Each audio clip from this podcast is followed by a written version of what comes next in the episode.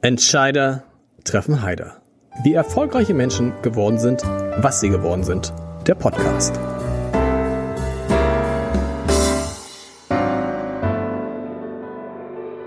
Herzlich willkommen. Mein Name ist Lars Heider und früher hat sich jeder gefreut, wenn er meinen heutigen Gast gesehen hat, weil er wusste, dass er nicht im größten Schlamassel seines Lebens steckt, sondern dass es alles nur ein Scherz war. Manchmal ein böser, fast immer ein raffinierter. Dass mein Gast Spaß versteht, hat er also jahrelang bewiesen. Ich glaube zwölf Jahre lang mindestens und davor übrigens auch. Aber irgendwann hört, das hat ja schon die Oma gesagt, der Spaß auf und deshalb will ich heute mit Guido Ganz nicht über seine Sendung sprechen, vielleicht noch ein ganz bisschen, sondern über das Fernsehen im Allgemeinen und über Kochen im Besonderen und das ist eben gerade noch dazugekommen, lieber Guido, über das Tagesschau-Studio. Mhm. Denn wir haben beide eins gemeinsam, wollen wir damit anfangen, ist total verrückt. Wir haben beide eins gemeinsam und jetzt werden alle sagen, hä? Wir durften dieses Tagesschau-Studio betreten. Du erklärst gleich, warum du. Ich damals, weil ich Gast war, tatsächlich Live-Gast in der Sendung von Ingo Zamperoni. Und äh, dachte dann, als ich da hinkam, sagte ich, ja gut, dann geht man die Maske und geht ins Studio und dann stopp. Man bekam erst eine Einweisung. Wie, also du hast, du hast, was hast du da gedreht? Und dann müssen wir über dieses, man kann das glaube ich so sagen, über dieses Studio reden, das lebensgefährlich ist, ne? Also bei uns war es so, dass ich äh, ein, damals einen Film machte für Verstehen Sie Spaß und wir hatten vor, Judith Rakas reinzulegen. Mhm. Mithilfe des großen Jan Hofer übrigens auch, der natürlich die Dienstpläne geschrieben hat damals und uns diesen Zugang zu diesem ominösen Studio äh, damals ermöglicht hat. Und was, genau, ich war auch in der Maske, äh, habe mir dann so einen Ingo Zamparoni Gedächtnisanzug angezogen und ähm, dann gab es eine Karte. Mit dieser Karte kommt man ja durch diese Schleuse mhm. in dieses Studio. Ähm, sonst kommt man da gar nicht rein. Und dann, genau, gab es eine Sicherheitseinweisung weil diese ganzen Kameras ja Roboter gesteuert sind und mir erklärte dann irgendein Techniker, sollten die irgendwann mal Amok laufen oder sich selbstständig machen, gibt es einen sogenannten so einen Assembly Point, wo man sich selber mit sich versammelt. Auf den Boden schmeißen aber, ne? Wo die, wo diese Kameras nicht hinkommen, da ja. gibt es einen so einen Punkt.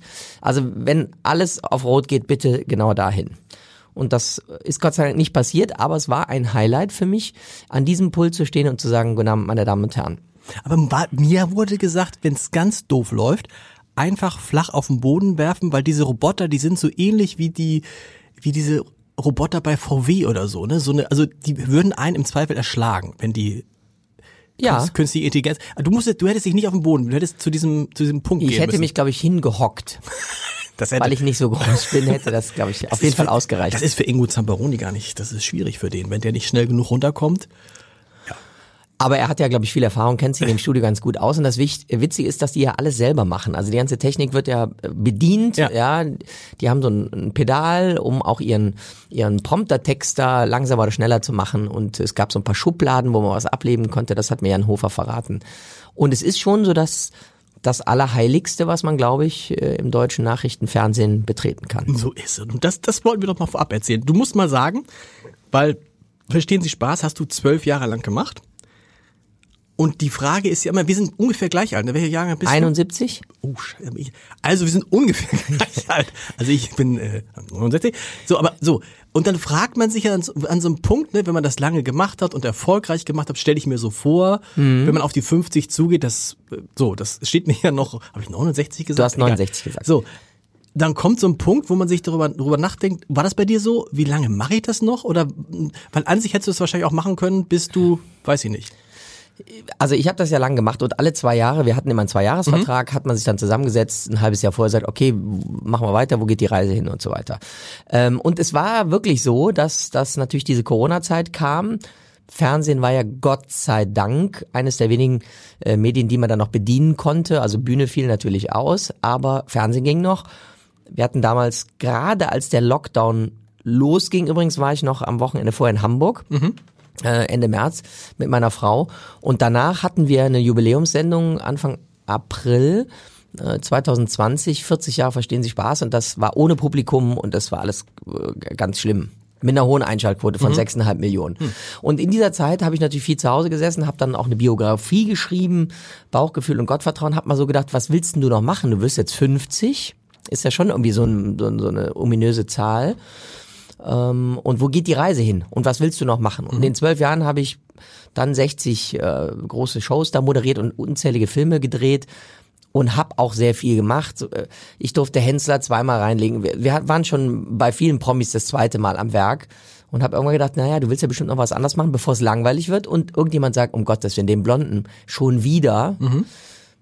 Habe ich gesagt, es gibt, wird noch was anderes geben. Und ähm, ich kann nur sagen, für mich war das eine sehr gute Entscheidung, weil der Abschied war äh, traurig, weil ja ich auch ich habe ein paar Tränchen vergossen habe gemerkt dass das Team und ich wir haben da wirklich ähm, einen tollen Job gemacht aber es ist auch irgendwie eine Befreiung und was anderes und ich habe jetzt einfach mehr Zeit äh, im Kalender um andere Sachen zu machen Ist der, ist der Abschied vom öffentlich-rechtlichen Fernsehen immer so ein besonderer, weil dabei so mitschwingt?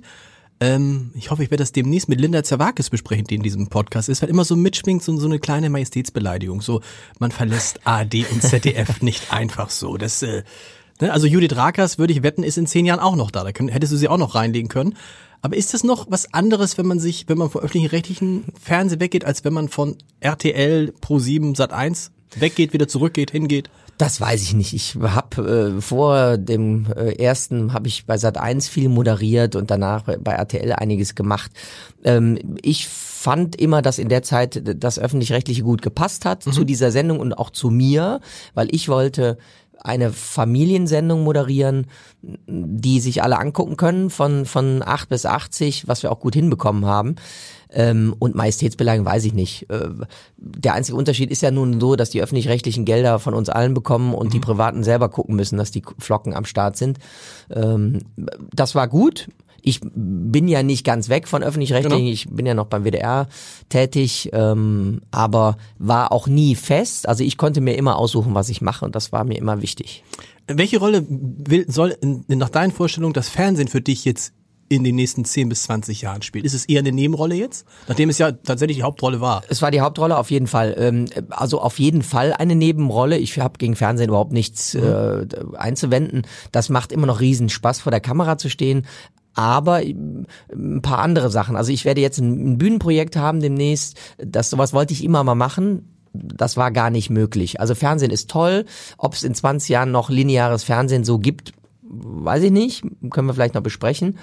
Ähm, und wenn, wenn dann Judith Rackers ihre Hühnerfarm hat und nicht mehr vor der Kamera sitzt oder steht, ähm, also ich weiß nicht, es wird eine Nebenrolle spielen, ja. Das ist ja interessant mit Judith Rakers, Konstantin Schreiber war neulich in diesem Podcast. Manchmal habe ich das Gefühl, diese, die, die Tagesschau ist mehr so eine, äh, die Tagesschau ist so eine, so eine Plattform eigentlich, um andere Dinge, also man macht eine, man wird bekannt und dann macht man Hühner und schreibt erfolgreiche Bücher, aber anderes, äh, anderes Ja. Thema. Du hast gerade gesagt Fernsehen. Du hast ein Programm ja schon, das heißt das volle Programm. Ich sehe was, was du nicht siehst. Das beschäftigt sich mit Fernsehen und das fand ich so sympathisch, als ich mich damit beschäftigt habe, weil natürlich altersgleich da so Themen aufflippen im wahrsten Sinne des Wortes, die einen verbinden und man, dem man feststellt, das ist nicht mehr selbstverständlich. Ich will dir äh, eine kleine Anekdote dazu erzählen, um dann auch äh, letztendlich dich zu loben, dass du sozusagen äh, Fernsehwissen konservierst. Eine junge Kollegin, 25, war neulich hier, als Konstantin Schreiber in diesem Podcast war. Und dann sagte sie, ah, das ist doch dieser Tagesschausprecher. Ich sag, ja. Ja, hast du nicht mit dem neu schon mal einen Podcast gemacht? Ich sag, nee, nee, das war was anderes. Das war ja mit Dagmar Berghoff. Und dann guckt sie mich an und sagt, wer? Ach, weißt du? Und also das war ja so, wo ich dachte, Dagmar Berghoff, also 25, so, und da geht ja ganz viel Wissen verloren. Und dann habe ich mich mal so rumgefragt, Flipper, Black Beauty, Lassie, nee. Da ist, und all das, Sind das Pokémons? nein, nein, das ist aber so, dass du denkst, Lassie, das war irgendwie, es wird auch, wird Lassie noch wiederholt? Gibt es noch zu sehen? Nee.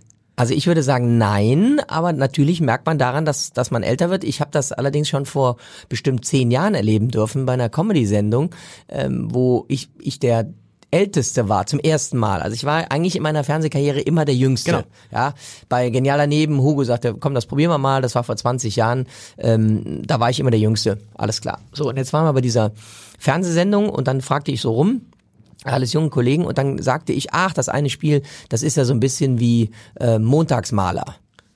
Und dann war erstmal betretenes Schweigen. Frank Elzner. Und dann sagte ich, ja, Sigi Harrer ist Frank Elster. Genau. Am Montagsmaler, was hat man da gemacht? Nur montags wurde gemalt.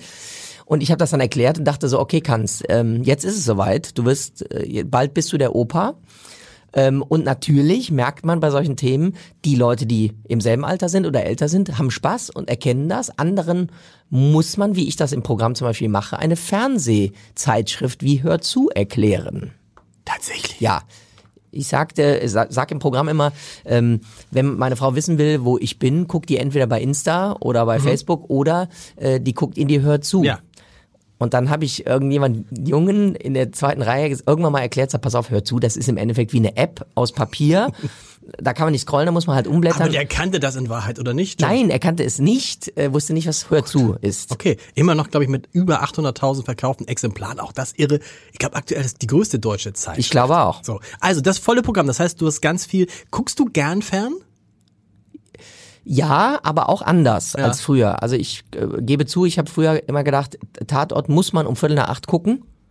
Einfach so, weil das so ist. Äh, Mittlerweile habe ich schon gemerkt, dass man Sachen auch in Mediatheken streamen kann und abrufen kann. Das mache ich deutlich mehr. Dieses n, Fernsehen, normale Fernsehen gucken wird auch bei mir weniger.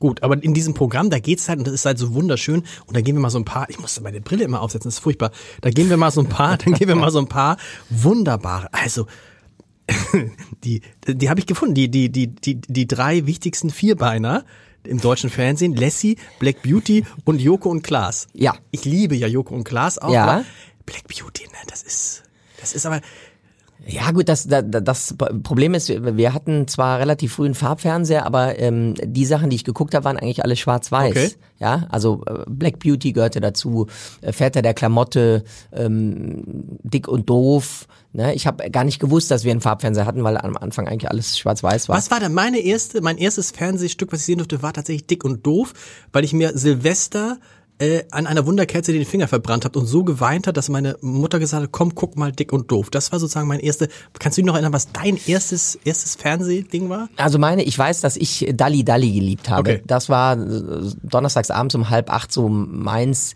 ähm, wo ich gedacht habe, boah, das ist toll und das möchtest du auch irgendwann mal machen. Das war so meine meine Signature-Sendung. Hans, Hans Rosenthal, da Ja. für mich, meine Erfahrung, meine Frau, acht Jahre jünger. Dann sagte ich, oh, das war damals Dalli Dalli, guckt sie mich an und sagt, was? Die, also acht Jahre jünger, die kannte Hans Rosenthal und Dalli Dalli nicht. Meine ist sieben Jahre jünger und kannte Dalli Dalli. Das war spitze. Okay, das also damit ging's damit ging's los und dann äh, Joko Joko und Klaas und Black Beauty. Muss mal kurz den den direkten den ich meine, ich glaube, der Zusammenhang erschließt sich für jeden. Ja. Auf den ersten Blick, aber vielleicht kannst du noch deine ganz besondere Herangehensweise da erklären. Meine Mutter sagt übrigens immer, oder als meine Mutter immer sagte, Joghurt im Glas. Und das ist kein Scherz, habe ich immer gedacht, was will meine Mutter? Ja, Joghurt, hä, im Glas. Und die meint aber Joko und Klaas. Ja. Also, ja. Ja, das sind natürlich tolle Kollegen, die sehr erfolgreich sind gerade und ich habe das eben an vier Beinern, zwei Beinern aufgemacht. Ähm, Und es gibt natürlich auch Fernsehhelden ohne Beine, wie Flipper, den du schon vorhin erwähntest.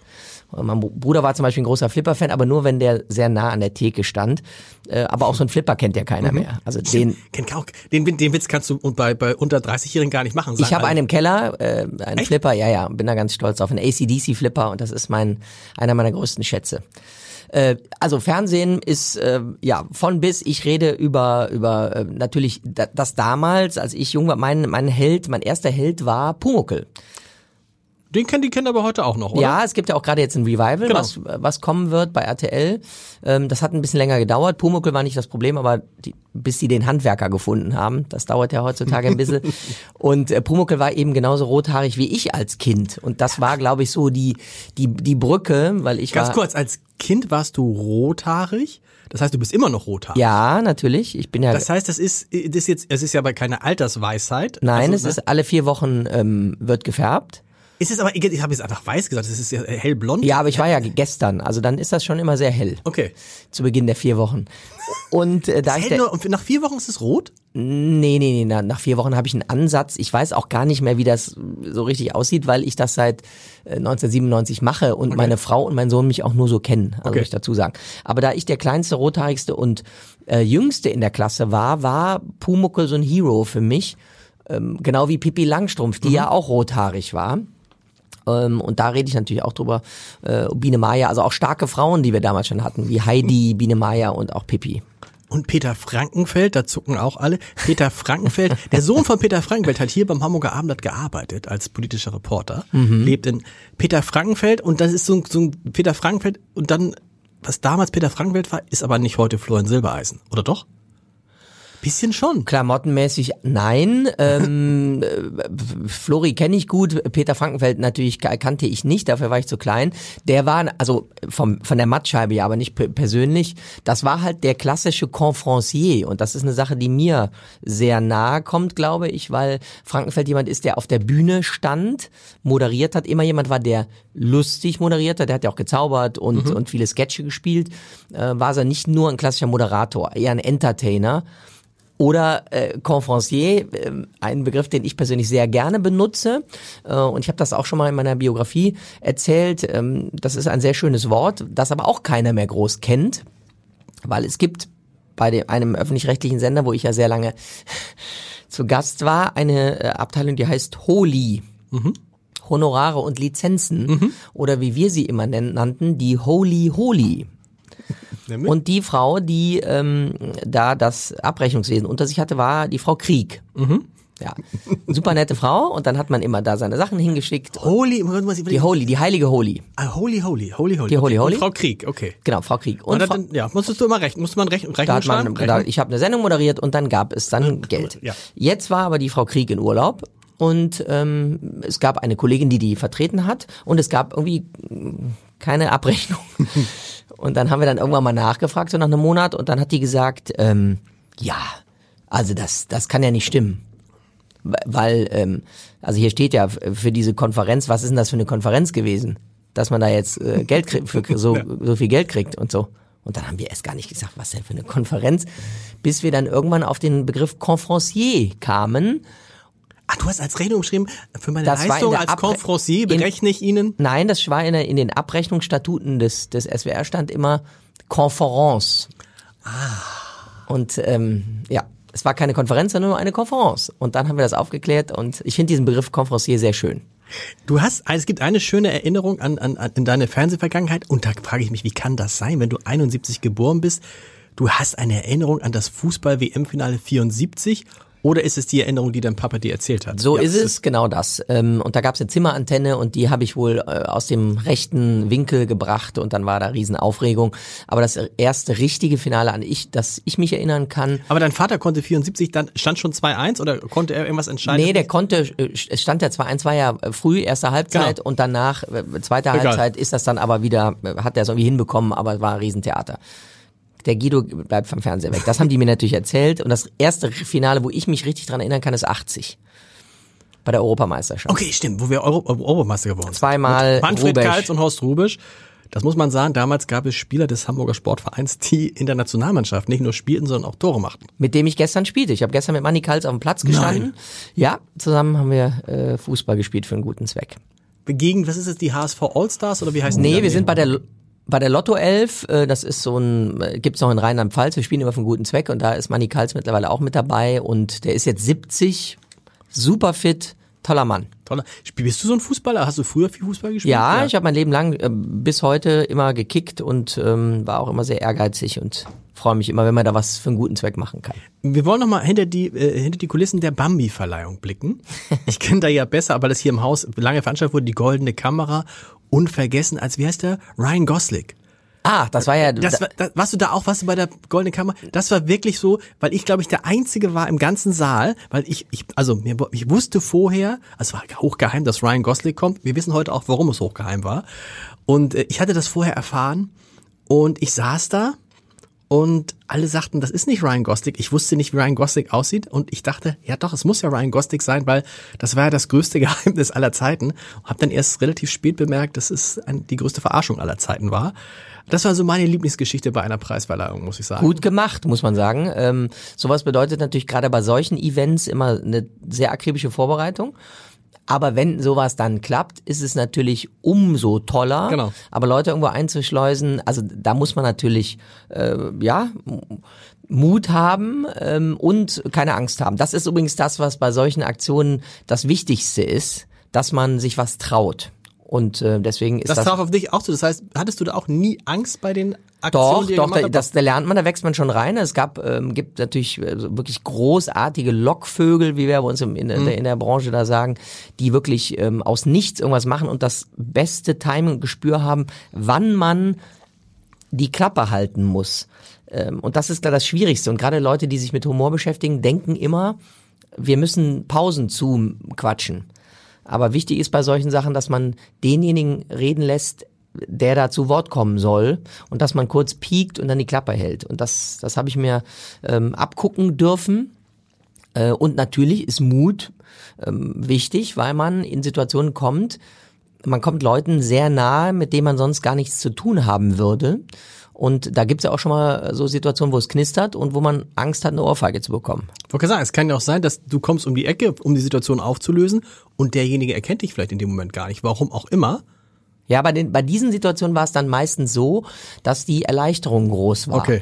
Also da war es meistens so, dass sie gelacht haben und erleichtert waren, dass die Situation vorbei ist. Aber jemand wie Paul Panzer, den ich sehr gut kenne und auch schätze, ähm, ich war bei dieser Auflösung gefesselt mit Handschellen und hatte so eine Sturmmaske mhm. auf. Und dann äh, hat ein Polizist die abgezogen und ich habe dann die Situation gelöst hier in Hamburg auf dem Flughafen, auf dem, auf dem ähm, äh, kurz vor einem, von einem, mhm. von einem, von einem kleinen Privatflieger, äh, war ich mir sicher, dass ich einen fange. Und er hat auch ausgeholt und es war kurz davor und dann hat er sich irgendwie zusammengerissen. Aber da war wirklich, da habe ich gedacht, oh, jetzt das erste Mal, aua, aua. Nicht passiert. Nee. Was für Bambi-Verleihung? Was ist, was, was, kannst du da jetzt mal ein paar Sachen rauslassen, die keiner wusste? Naja, also Bambi-Verleihung ist natürlich, die Leute stellen sich das ja immer so vor, das ist ja toll, roter Teppich ist auch spitze, das sind auch wirklich tolle Veranstaltungen, sowas wie Goldene Kamera mhm. oder Bambi. Ähm, äh, und da trifft sich dann auch, äh, treffen sich viele Kollegen und Kolleginnen, das ist ja so ein bisschen auch wie, wie ein Ausflug, so eine Klassenfahrt. Ähm, man muss sich immer versuchen, da ich jetzt die Produktionsfirma sehr gut kenne, mhm. versuchen, äh, ein Wasser zu organisieren, weil man sehr lange sitzt. Mhm drei, vier Stunden ohne Getränke. Das stimmt. Also da muss man immer gucken, dass man vorher sagt, und dann schmuggelt man das irgendwie mit rein. Das ist, das ist wichtig. Ähm, Wenn es geht, vielleicht immer ein paar Bonbons, die kommen auch mal gut bei Kollegen, die drumherum sitzen, mhm. weil man irgendwie nach drei Stunden denkt, boah, mhm. boah ein bisschen pelzige Zunge. Bonbons geht immer ganz gut. Ähm, und ähm, was ich erlebt habe, man freut sich danach wirklich auf, ähm, auf Kaltgetränke weil man denkt, wo jetzt nach dieser tollen Veranstaltung, die wirklich großartig ist, mit tollen Stars. Ähm, und ich kann mich daran erinnern, dass bei einer Bambi-Verleihung ich raus bin mit meiner Frau und wir gesagt haben, boah, jetzt trinken wir mal ein kaltes Bier. Mhm. Und dann war das Bier, warum auch immer, in der letzten hinteren Ecke. Es dauerte also ewig, bis man da hinkam. Und dann war es ein nichts gegen Bio-Bier aus Bayern, aber dieses Bio-Bier aus Bayern war dazu noch lauwarm und gar nicht lecker. Und dann war so die erste Freude, okay, was trinkt man jetzt? Ähm, aber natürlich auf den, auf den Aftershow-Partys, äh, ja, erlebt man tolle Sachen, tolle Kollegen, auch mal in anderen Situationen, das macht Spaß. Ähm, da wird natürlich viel Blödsinn gemacht und auch äh, erzählt, aber äh, toll. Es, nur das gibt es leider auch nicht es mehr so. Ich wollte sagen, es gibt es den Bambi eigentlich noch? Die Bambi, Bambi gibt's nicht mehr, nee. Goldene Kamera gibt's auch nicht mehr? Nee, weil das einfach natürlich teure Veranstaltungen sind und leider Gottes in Deutschland sowas nicht so funktioniert wie in Amerika. Aber der Übergang, den habe ich mir so ein bisschen gehofft mit dem Bier, denn wir wollen jetzt praktisch im zweiten Teil ein bisschen übers Kochen sprechen, wo man denkt, stopp, stopp, wieso kochen? Ja. Ne? Weil du sagst irgendwie, da ist so ein, so ein, so ein TV-Mensch, ein Komiker, der ja auch schon mehrere Bücher geschrieben hat, vier sehr lustige Bücher.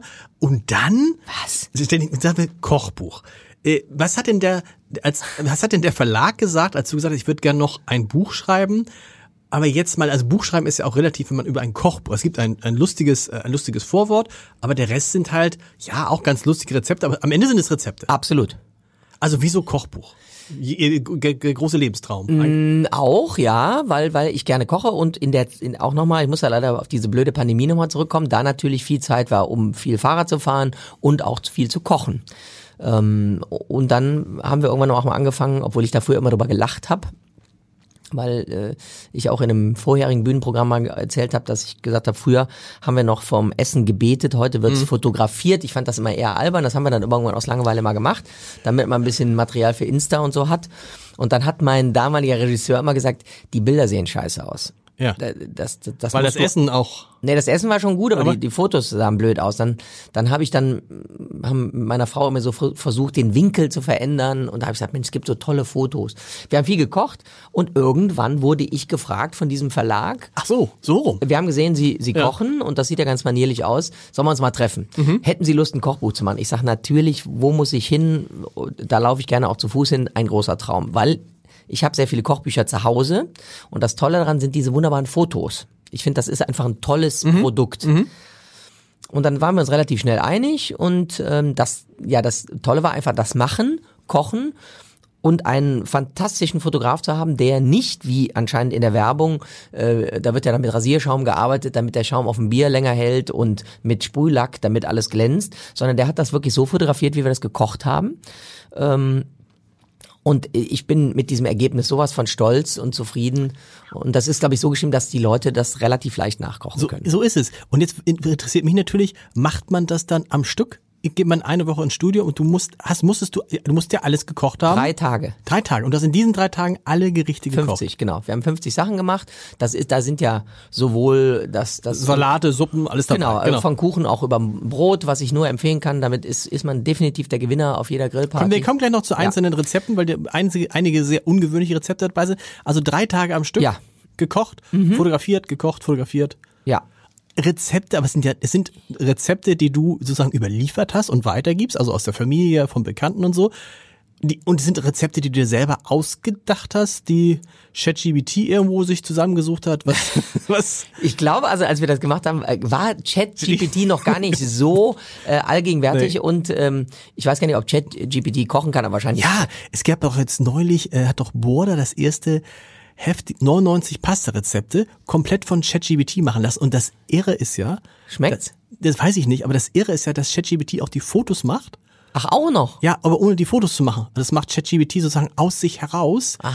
Und macht dann, du machst dann Pasta mit, hast ja auch hier so ein Pasta mit Ananasrezept. Das macht ChatGPT, also, und wenn man es dann sich anguckt, denkt man, hm, hm, ja, was wird jetzt aus den Journalisten in den nächsten zwei Monaten? Nee, okay. Wir haben alle nichts mehr zu tun. Es gibt, ähm, wird, demnächst macht alles ChatGPT. Also bei mir war es ähm, Kanz ähm, und also und das sind Rezepte, die wir zum Teil natürlich, also dann hat man ja seinen, seine Art, wie man was macht und, und das der, da lässt der eine, ähm, weiß ich nicht, Worcester Sauce, ein übrigens sehr schönes Wort, äh, Worcester Sauce weg. Ach, so spricht sie das aus. Jetzt So spricht ich es eigentlich aus, ja. Okay. Weil viele sagen Worcestershire oder was weiß ich. Also Worcester Sauce weg. Booster Sauce, okay. Und macht irgendwas anderes da rein. Aber das sind Sachen, die mein Leben bis jetzt begleitet haben. So ein Rezept wie Marfri-Brös.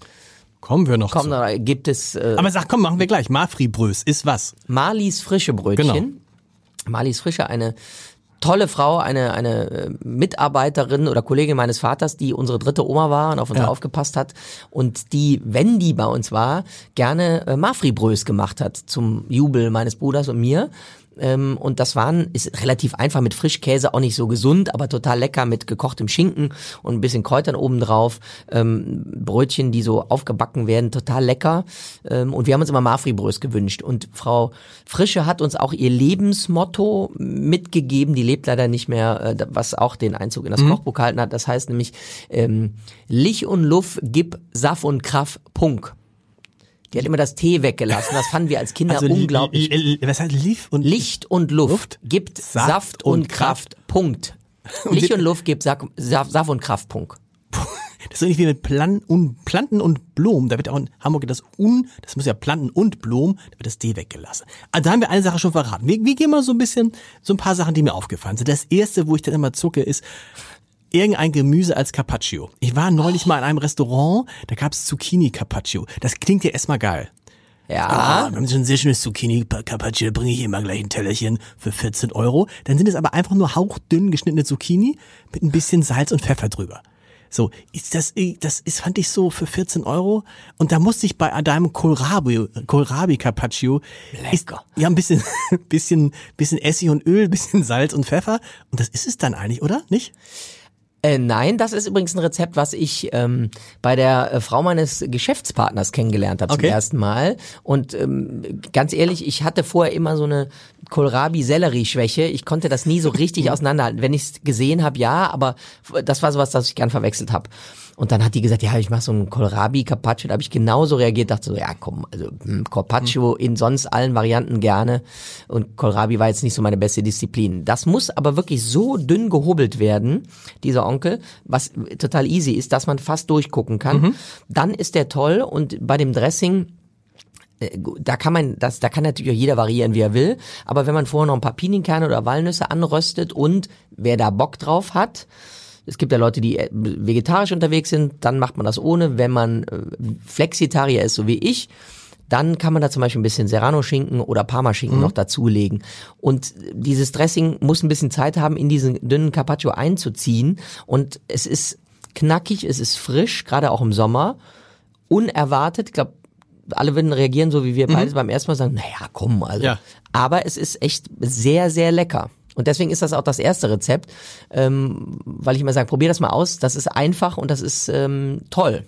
Und dann blättert man weiter und kommt auf den Dattel-Frischkäse-Dip, sehr gern genommen. Und da habe ich gedacht, guck mal, der Guido hat auch einen Thermomix. Der Guido hat, hast du keinen Thermomix? Natürlich nicht, nein. Stopp, wie, stopp, wieso? Das ist jetzt, ein- warum Thermomix ist ja in allen Küchen. Tim Melzer, äh, äh, Hensler, wie sie alle heißen, die haben alle Thermomixe. Alle Sterne, die meisten Sterneküche. Ja. Warum du nicht? weil ich kein Sternekoch bin und äh, das, äh, solange ich Sachen selber machen kann, das selber mache. Das ist aber jetzt auch nur so ein, ich bin auch nicht bei WhatsApp. Wahrscheinlich bin ich eh so ein Revoluzzer und ich bin auch nicht, obwohl ich in Köln geboren bin und da lebe, Fan des 1. FC Köln, sondern Mitglied des VfB Stuttgart. Also irgendwas ist da schiefgelaufen. Ich finde, das ist viel Geld für ein tolles Küchengerät, was sehr viel kann, aber mit einem Stabmixer kann man auch viel.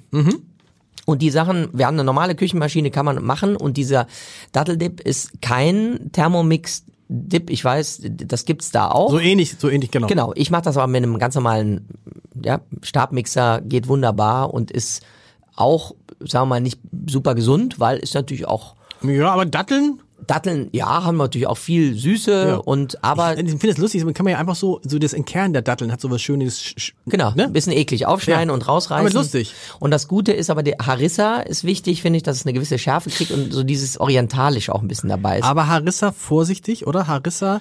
äh, weil Ich, ich, hoffe, ich koche jetzt viel von, von äh, Jotam Otto Lengi, den du wahrscheinlich auch kennst. Mhm. So, und da steht ja immer dran, äh, nehmen Sie drei Esslöffel Harissa, aber machen Sie lieber einen halben.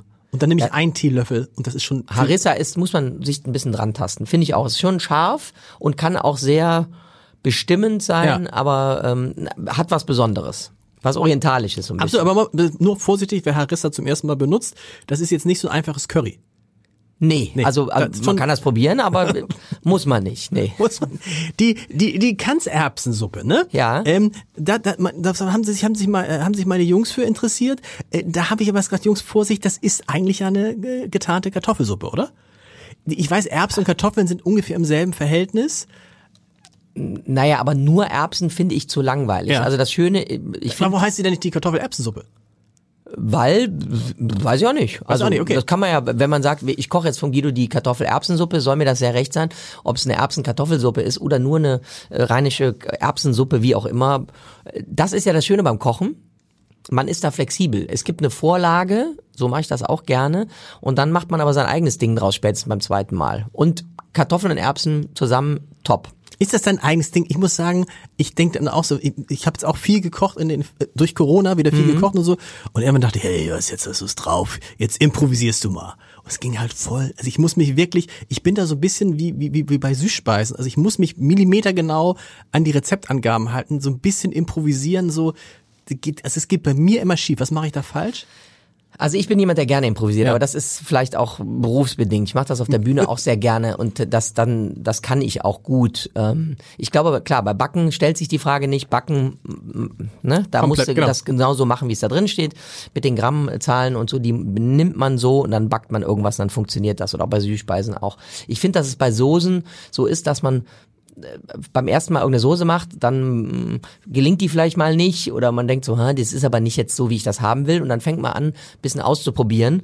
Und die ist ja auch nicht jedes Mal gleich, aber ich finde gerade da kriegt, kriegt das Rezept eine besondere eigene Note. Und ich finde, man muss einfach ausprobieren und dann ist eben mal mehr Harissa, mal weniger. Äh, Das macht spannend. Warst du mal, hat das, ey, du könntest doch mal bei Kitchen Impossible mitmachen eigentlich, ne, oder? Der Melzer hat letztens zu mir gesagt, wir haben uns am Flughafen getroffen, äh, sag mal, warum bringst du ein Kochbuch raus? Äh, ich moderiere ja keine Unterhaltungssendung, sag ich, Moment, ich habe dich doch bei RTL gesehen, dass Ja. du moderiert, ah, stimmt auch wieder.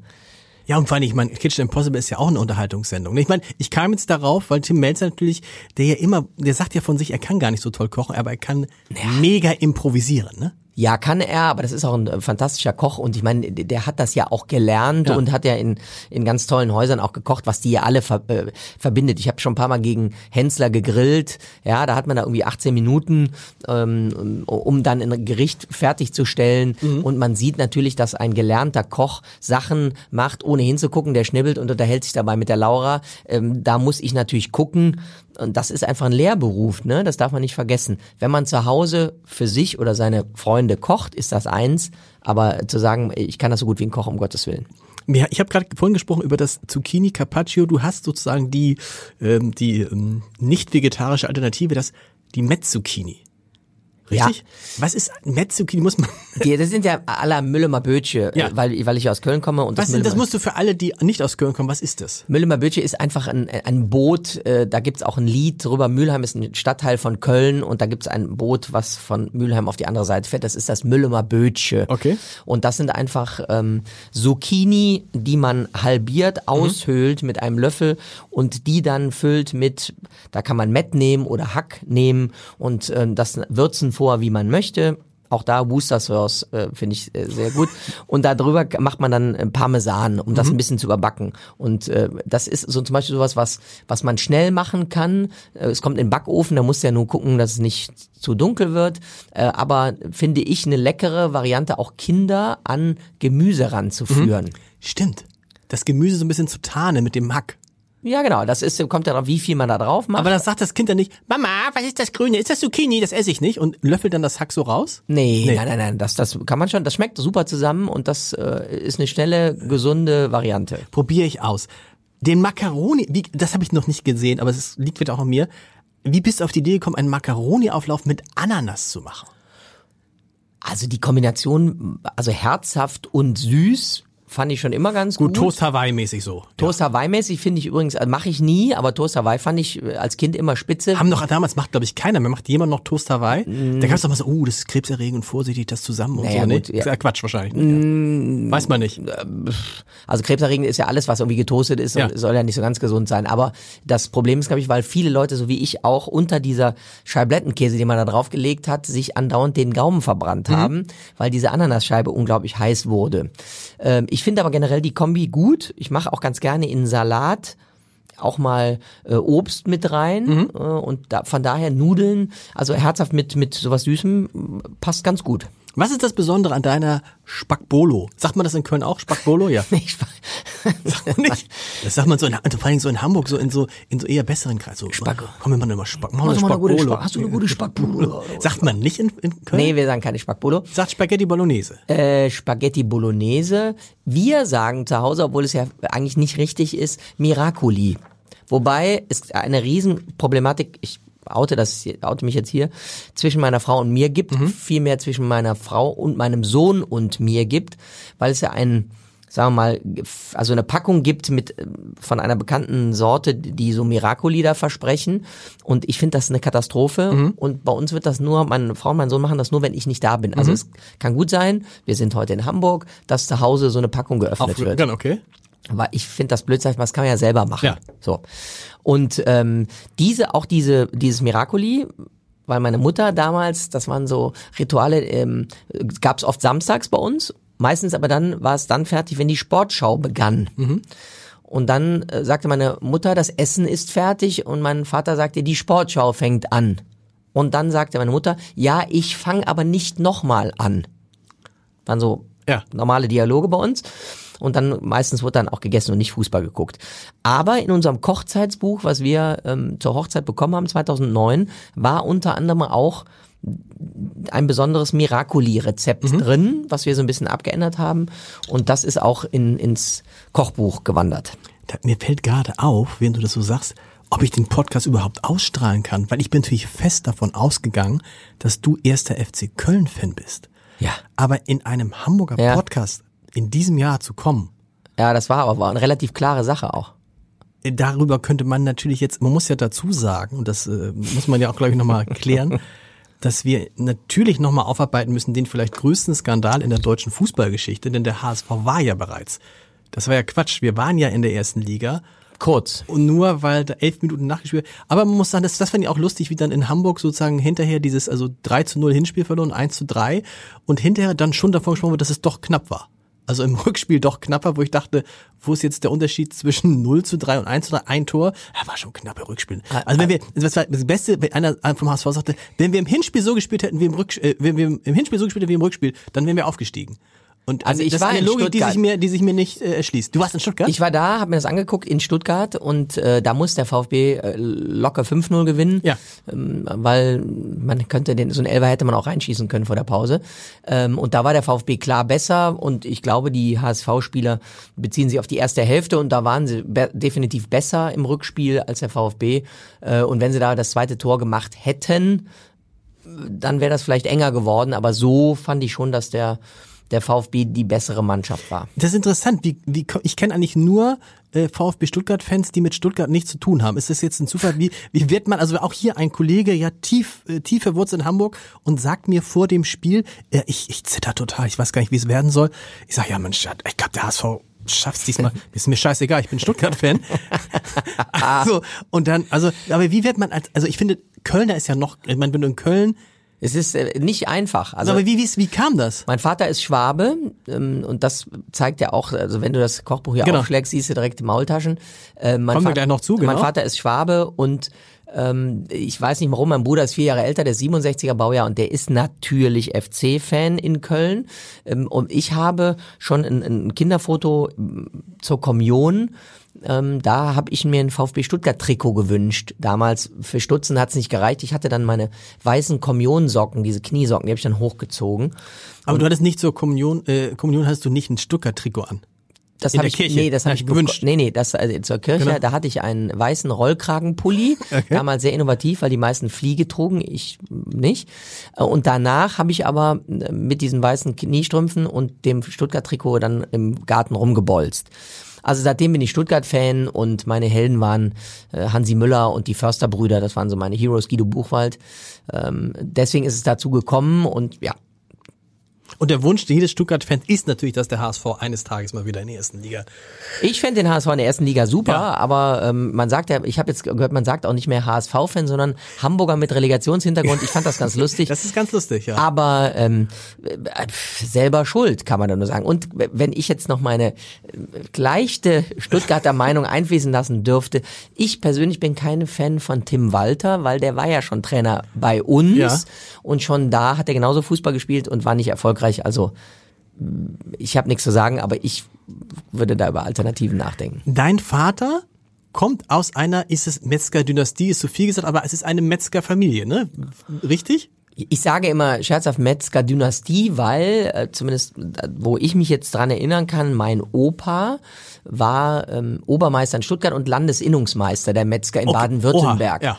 Ähm, oder wie wir dann jetzt dann auch Ehrenlandesinnungsmeister oder wie wir im, im, im Vettern- und Cousinenkreis immer sagen, äh, Elim, also der Elim war die Abkürzung Ehrenlandesinnungsmeister und Ohm, der Obermeister. Ähm, dann gab es meinen Onkel mit eigener Metzgerei, einen weiteren Onkel mit eigener Metzgerei, meine Patentante und Tante mit eigener Metzgerei. Gut, das ist schon. Und was ist dann, war dann nicht sozusagen der Druck auf, auf, auf dich und deinen Bruder? Oder ist dein Bruder Metzger? Nein, mein Bruder ist kein Metzger. Mein, mein Vater ist das einzige von vier Kindern, was nicht Metzger geworden ist und der Okay. dann nach Köln abgehauen ist zum Ah, Studieren. okay. Ich glaube, das war der Grund. Hat er uns nie gesagt, das wird so gewesen sein. Ähm, und damit sind wir auch so ein bisschen die schwarzen Schafe in dieser Familie. Ähm, und mein Cousin hat noch eine Metzgerei in Stuttgart, was sehr schön ist, weil er immer etwaige Vakuumpakete schicken muss oder darf. Aber das ist, das ist so, war für uns Kinder toll. Wir kamen dahin und mein ein Onkel hatte auch noch eine Metzgerei mit Imbiss. Ah, Und da gab's diese super Möglichkeit, selber Fanta zu zapfen. Mit so einem genau. Oldschool-Apparat, also nicht, wo man auf den Knopf gedrückt hat, sondern wo man selber zapfen konnte. Und das war natürlich toll. Da durfte ich selber mir Fanta holen. und das ist natürlich, ist es der Höhepunkt in dem, äh, in dem Buch, die Maultaschen? Also ich habe mich natürlich mit einigen Köchen unterhalten, die sagen, ja gut, da musst du ja nicht viel machen. Also wenn du fertige Maultaschen hast, es sei denn, du produzierst die Ja. selber, wenn ich die von meinem Cousin geschickt bekomme, oder man kann die auch gut kaufen, dann ist in dem Rezept, wie wir das machen, dass man einfach äh, Zwiebeln klein schneidet, die in der Pfanne mit Butter anschwenkt, äh, Maultaschen klein schneidet, die mitbrät oder röstet und dann ein, zwei Eier drüber kleppert, sagen wir, ähm, und das Ganze dann noch ein bisschen, das kann man mit, mit Kräutern machen, Salz, Pfeffer, dann ist es fertig. Ist aber ein absolutes Lieblingsgericht von mir mit einem schönen Gurkensalat dazu oder, oder auch ein Kopfsalat ähm, und ist so bei uns, wenn man irgendjemand in der Familie fragt, äh, komm, was soll man machen, das geht auch schnell, Maultaschen geht immer. Ja, das, man kriegt dann richtig, man kriegt dann richtig äh, äh, Appetit. Mhm. Gerade, ich habe geguckt, was ist dann so mit mit mit mit Getränken? Bist du dann auch jemand, der sich für Weine interessiert? Ja, ja, ich trinke zu Hause. Ich habe einen großen Weinkühlschrank, der ist auch proppevoll. Meine Frau sagt immer, warum kaufst du jetzt nochmal Wein? Weil wir trinken ja gar nicht so viel. Ja. Sie hat absolut recht. Ich sage, ja, aber das ist doch toll. Ich kann, was weiß nicht, was mich da reitet. Also ich finde Wein super spannend, hab ein bisschen Ahnung, nicht viel, ähm, weiß aber, was mir schmeckt, interessiere mich da sehr für. Ich lese gerne Weinkarten in Restaurants, einfach mal zu gucken. Und ich finde toll, wenn jemand mit einem Wein eine Geschichte äh, verbindet und erzählen kann. Gibt's eine Lieblingsrebsorte Riesling? Du klingst nach Nein. Riesling? Nein? Ich finde Riesling gut, meine Frau verträgt keine Säure, deswegen ist Aber Riesling. das ist doch, ist es nicht auch so immer, jede Frau verträgt keine Säure, oder? Egal, wenn du, darf ich den Riesling, oh, ich vertrage die Säure nicht, hast du einen Grauburgunder? Und du denkst, ja, ja, Grauburgunder. Grauburgunder ist halt gerade angesagt. Das ja, ist aber es ja, ist, weil es keinem weh, aber es aber, das ist irgendwie, ich bin ein Freund von Chardonnay. Chardonnay, okay? Chardonnay, der so ein bisschen Holz gesehen hat, Barrique ausgebaut, finde ich super. Äh, Chardonnay war ja in den 70er Jahren total verschrien, Genau. wollte keiner Chardonnay trinken. Heute ist nur der, der gute, haben sie einen Grauburgunder. Ja. Scheißegal, wo der herkommt, was der kostet, Hauptsache auf der Pulle steht irgendwo grau Ja. drauf, dann Ja. ist gut. Vielleicht noch das Etikett auch noch grau, dann weiß man, das ist ein Grauburgunder. Ähm, ja, man muss da keine Wissenschaft draus machen. Wenn einem ein Wein schmeckt, ist gut. Ähm, ich finde, sich ein bisschen dafür zu interessieren, toll. Mir macht das Spaß, auch mal das richtige Glas vielleicht zu nehmen. Aber, Aber dann, dann spreche ich jetzt zum Ende dieses Podcasts, spreche ich gerne eine Einladung aus in einen anderen Podcast, den wir haben. Es gibt nämlich einen Podcast, der heißt Vier Flaschen. Da trinken wir immer mit, äh, Mm. mit netten, äh, mit netten Leuten, die kriegen, das kann man von zu Hause machen, die kriegen vier Top-Flaschen Wein zugeschickt. Top-Flaschen Wein und trinken es gemeinsam aus. Und wenn du Lust hast, bist du herzlich eingeladen. Und ich mache ein bisschen Werbung in diesem Podcast, weil am 3. Juli haben wir einen ganz besonderen Gast in diesem Podcast, in diesem Vier-Flaschen-Podcast. Und es ist lustig, weil es mir kein Mensch glaubt, aber es ist wahr, John Bon Jovi. Nein. John Bon Jovi er trinkt mit uns, ja gut, er hat einen eigenen Rosé. Und den sollen wir mal, den sollen wir mal ausprobieren. Ich werde dann sagen, I don't like, I don't like your wine. Sag, was haben wir dann, John oder Mr. Bon Jovi? Nee. Ja, man fängt Mr. mit Bon Mr. Bon Jovi an, wird aber spätestens nach Flasche zwei ist man bei John. Ähm, dahinter wird man sich gegenseitig zusammen einladen, dann in Urlaub zu fahren, aber das ist wahrscheinlich ein Rosé aus der Provence, würde ich jetzt mal tippen, oder? So Brett Pitt-mäßig, genau. Genau, also sowas, die ja auch sehr angesagt sind, also sehr, sehr hell. Hast du den mal getrunken, den von? Natürlich. Magst du das? Das ist so ein typischer Wein, den man, ähm, ich war noch, also ich doch auf Sylt war ich schon auf Tournee, aber Ja. noch nicht, den man wahrscheinlich auf Sylt irgendwo trinkt oder das ist so ein Sommerrosé, die nicht zu lieblich sind. Genau. Dafür aber auch schweineteuer. Die kosten ja alle 14, 15 aufwärts. Ähm, da gibt's ja unterschiedlichste, aber die kann man gut trinken. Finde ich auch. Le allerletzte Frage. Ich habe Ja. geguckt, so, wo du mit deinem Programm bist und du bist gar nicht so oft im Norden zunächst. Oder täuscht das gerade? Kommt das noch dazu? Ich hatte das äh, ist der Sache geschuldet, dass ich wirklich äh, den Kalender immer so voll hatte. Ich habe wirklich zwölf Jahre viel gepuckelt, aber da war, äh, ich bin ja auch im Karneval in Köln aktiv, da sind schon mal die ersten zwei Monate weg, dann war viel Dreh, dann war Tour und und und und und. Ich war, wenn äh, oder bin immer, wenn in Hamburg, war auch schon auf Sylt und auch schon äh, in, in Kiel, ähm, aber habe das in den letzten Jahren eher so Nordrhein-Westfalen-lastig so gemacht, weil ich gedacht, habe, okay, dann hast du mehr Heimschläfertermine. Also du musst nicht dann auch noch im Hotel pennen. Ja, und das mit dem, das war ich, das können wir wahrscheinlich aus, aus norddeutscher Sicht. Ich gucke das dann auch in der Zwischenzeit gerne. Ich habe das früher immer gesagt, was ist, was läuft mit den Fallstaunden? In der Zwischenzeit finde ich es witzig. also, aber das können wir wahrscheinlich gar nicht äh, äh, äh, äh, abschätzen, was das für ein, was das für ein Arbeitspensum ist. So, ein, so eine das ist halt, das ist halt für uns äh, so eine Session, sagen Ja. wir ja, das sind ja sechs, sechs Wochen oder jetzt äh, im nächsten Jahr sind es nur, nur viereinhalb Wochen. Ich mache das jetzt seit 31 Jahren, ich stehe da 200 Mal auf der Bühne in sechs Wochen und das ist, wie, ähm, wie, aber morgens, mittags, abends. ja, an einem Sonntag, Sonntag von morgens an, sonst in der Woche ab nachmittags bis abends ähm, und montags ist frei, aber das ist schon bis zu acht Auftritte mache ich am Tag, früher waren das mal mehr. Das ist ein Riesengeschäft Ja. in, in Köln. Beginnt Anfang Januar, das heißt, wenn diese lustigen Tage sind, wenn sich mal ein Hamburger nach Köln verirren sollte, Na, die, die, die da sind, sind ja immer total begeistert. Gar keine Frage. da bin ich aber schon fertig. Also da Okay. die, an den an den richtigen Karnevalstagen ist schon bin ich schon durch. Dann wird ja mehr gefeiert in den Kneipen und nicht mehr so auf Sitzungen gegangen. Ähm, ja, und das das macht das ist meine Wurzel und ich glaube, dass das ein sehr gutes Trainingslager ist und das ist wie glaube ich bei allem, ähm, wenn man sich darauf einlässt, kann man hinter sagen, ist was für mich oder nicht. Guido, es war wunderbar. Vielen Dank. Vier Äh, Flaschen. Ich würde mich da möchte, dass ich mich Vier selber Flaschen. nochmal. Hier, hier, hier ist die Anmeldung. Wir machen gleich einen Termin. Finde ich gut. Gut. Dankeschön. Grüß den John.